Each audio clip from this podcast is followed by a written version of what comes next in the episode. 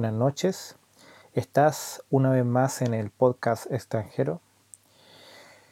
Y a veces yo me, pregunto qué temas eh, puedo grabar para poder publicar, porque cuando nosotros leemos la Biblia hay una gama tan gigante de temas que se pueden entregar. Y trato de seleccionar eh, diferentes temas para que no sean los mismos, traten de la misma temática. Y esta noche he decidido eh, publicar un tema que lleva por nombre El poder de la influencia de un milagro. Tenía un poco la disyuntiva de cómo colocarle, porque por una parte le tenía por nombre, por nombre los, los testificadores, eh, también había pensado en tu milagro, su milagro, refiriéndome de que tu milagro también pasa a ser de otra persona, porque cree en lo que pasó en ti. Entonces pasa a ser el milagro también de esa persona. Pero decidí colocarle el poder de la influencia de un milagro, que me pareció eh, como más, más completa y, y que, que iba más, más acorde con, con lo que quería hablar. Bueno, y como decía, ¿a qué me refiero yo con el poder de la influencia de un milagro? Cuando nosotros lo vemos en, la Biblia, eh, no solamente eh, el milagro que Cristo hizo en cada una de las personas que fueron sanadas y que pasó algo en sus vidas, también nosotros nos damos cuenta de que ese mismo milagro y esa misma situación provocó eh, otras cosas también en la gente que había alrededor de ellos. Y quería empezar leyendo eh, el libro de Juan, capítulo 12, versículo 9, que dice, entonces la gran multitud de judíos se enteró de que Jesús estaba allí, y vinieron no solo por causa de Jesús, sino también por ver a Lázaro, a quien había resucitado de entre los muertos. Pero los principales sacerdotes resolvieron matar también a Lázaro, porque por causa de él muchos de los judíos se apartaban y creían en Jesús. Entonces, nosotros cuando leemos la historia de Lázaro, creo que lo había contado eh, una de las publicaciones anteriores de, de la historia de la resurrección de Lázaro, pero esto pasa posteriormente a ese milagro. Y hay algo que me llama mucho la atención que dice el versículo 11, que dice, porque por causa, porque por causa de él muchos de los judíos se apartaban y creían en Jesús.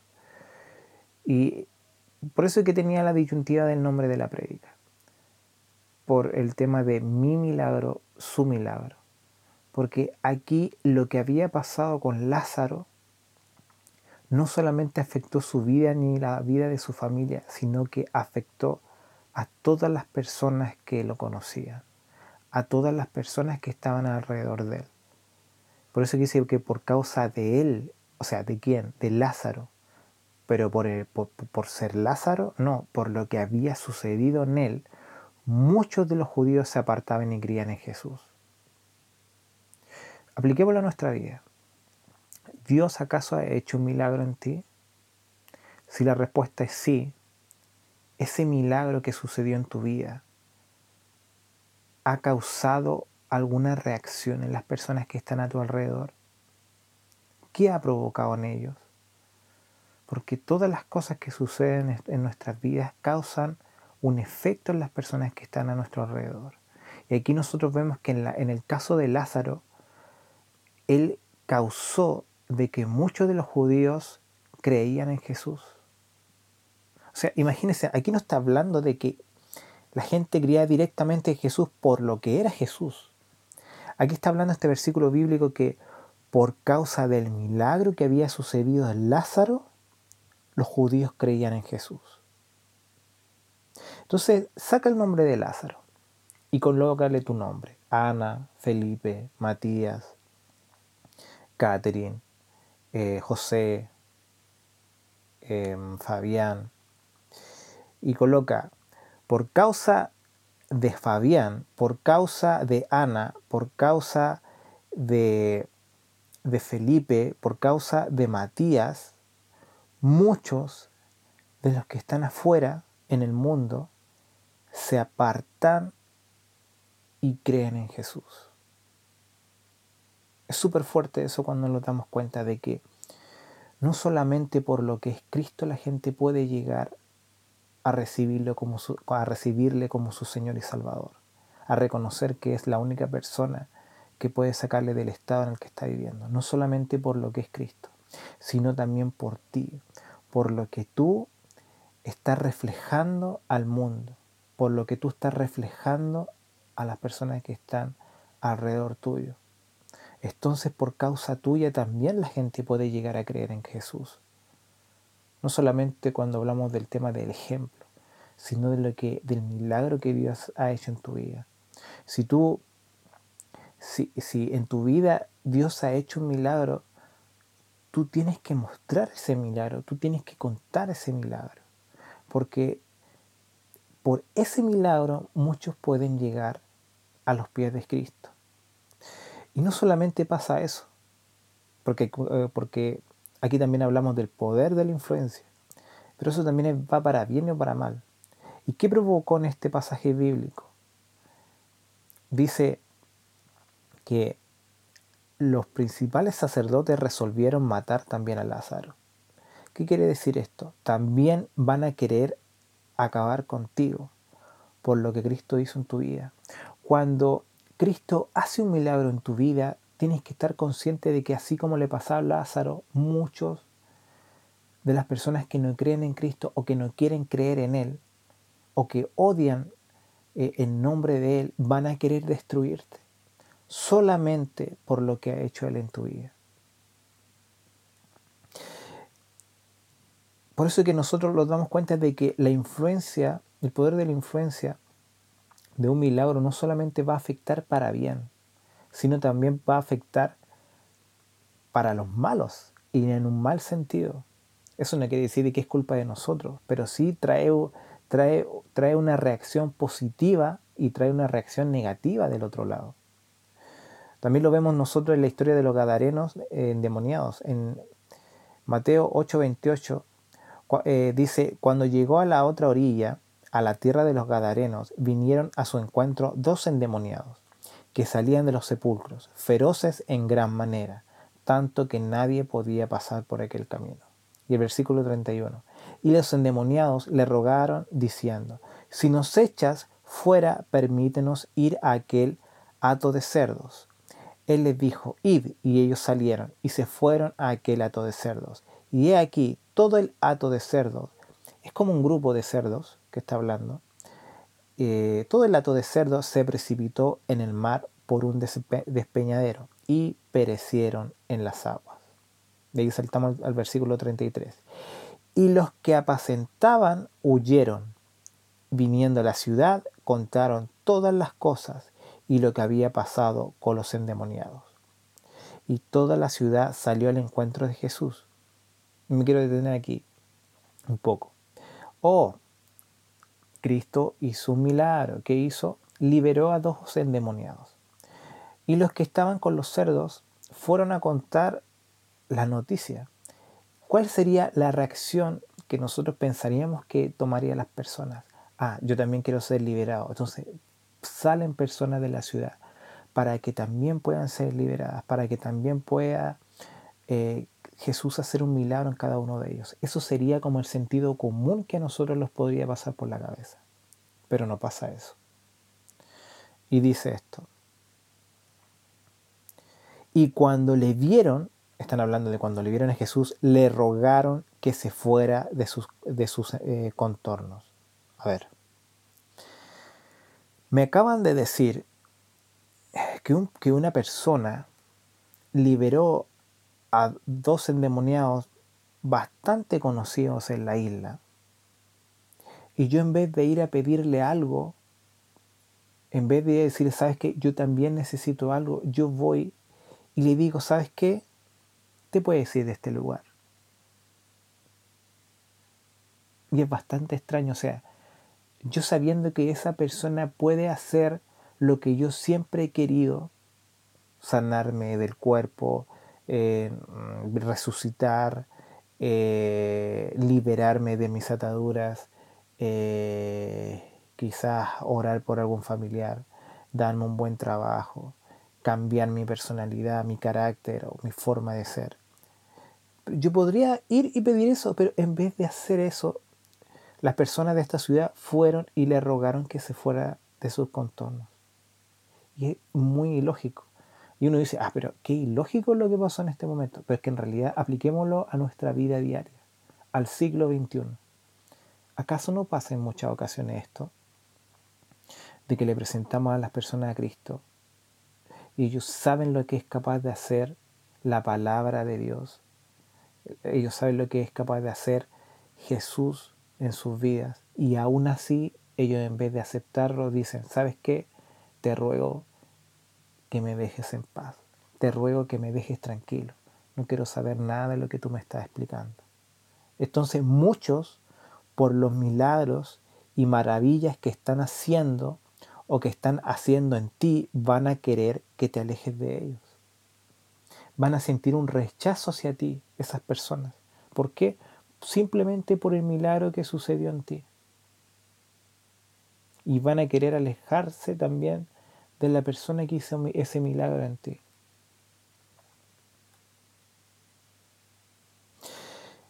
Otro, otra historia, el paralítico de Mateo 9.2. Dice, entonces le trajeron un paralítico tendido sobre una camilla, y viendo Jesús la fe de ellos, dijo al paralítico, Ten ánimo, hijo, tus pecados te son perdonados.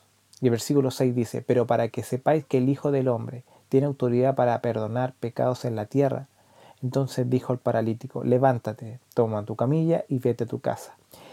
Y se levantó y se fue a su casa. Cuando las multitudes vieron esto, póngame atención, versículo 8, cuando las multitudes vieron esto, temieron y glorificaron a Dios, quien había dado semejante autoridad a los hombres. Aquí vemos una actitud positiva de las personas que vieron ese milagro que ellos hicieron? Temieron y glorificaron a Dios. Dijeron, grande es el Señor por lo que acabamos de ver. Creyeron en el Señor. Creyeron. Y esto, e, esto es lo que ven, es un milagro. Y ellos glorifican al Señor, pero en el ejemplo anterior, en vez de glorificar al Señor, echaban a la persona que estaba haciendo los milagros. Impresionante.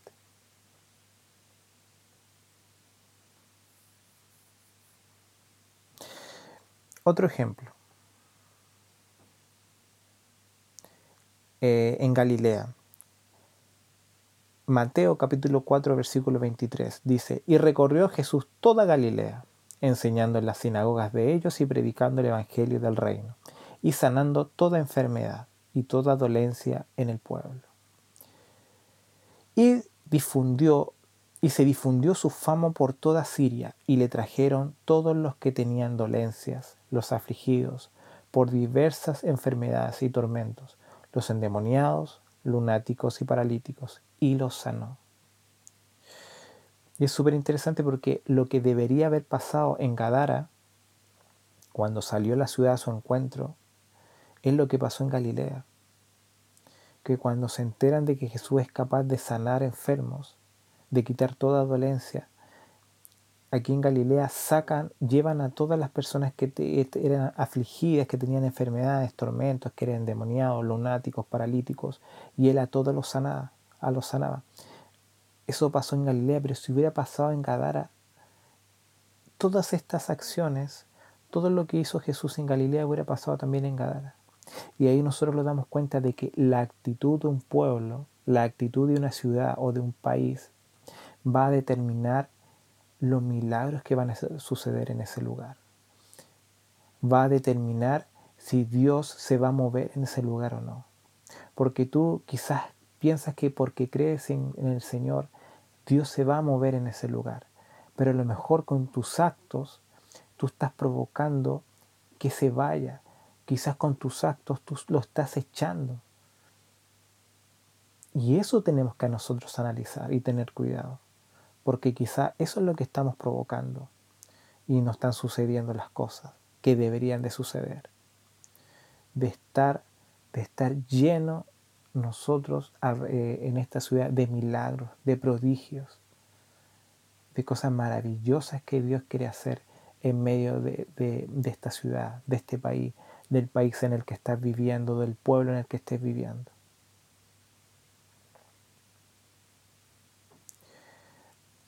Otro ejemplo que también nosotros podemos ver, en realidad hay muchos ejemplos, pero yo solamente quería tomar algunos, son la de los dos ciegos, que habla Mateo capítulo 9, versículo 27, que dice, al irse Jesús de allí, dos ciegos le siguieron, gritando y diciendo, Hijo de David, ten misericordia de nosotros. Luego al versículo 30 dice, y se les abrieron los ojos, y Jesús le advirtió rigurosamente, diciendo, mirad que nadie lo sepa. O sea, Jesús le decía a las dos personas que habían sido sanadas de su ceguera, yo quiero que ustedes no le digan a nadie lo que sucedió en este momento. ¿Y qué pasó en el versículo 31? Pero ellos, en cuanto salieron, divulgaron su fama por toda aquella tierra. Si en algún momento Dios hace un milagro en ustedes, ¿ustedes van a quedarse callados? ¿O van a decirle a todas las personas, sabes qué? Dios hizo eso en mí, Dios hizo eso en mí, a todas las personas que están alrededor suyo. O sea, mi caso, por más que Cristo me dijera, sabes qué? Quiero que te quedes callado. Yo no podría quedarme callado de algo que ha hecho en mi vida. Sería imposible. Por eso que ellos iban y divulgaban la fama que, el Señor, eh, del Señor que había hecho en sus vidas. Y por todos los lugares que ellos iban lo decían. Eso también a nosotros nos falta. Recordar lo que Dios ha hecho en nuestras vidas y divulgarlo y darle fama al Señor por todo lo que ha hecho en nosotros. No solamente para las dos o tres personas que puedo conocer, sino, como dice este versículo bíblico, por toda aquella tierra, por todo tu sector, por toda tu población, por todo el lugar en donde vives. Eso tú tienes que hacer. Tú tienes que impactar por medio de tu milagro a las personas.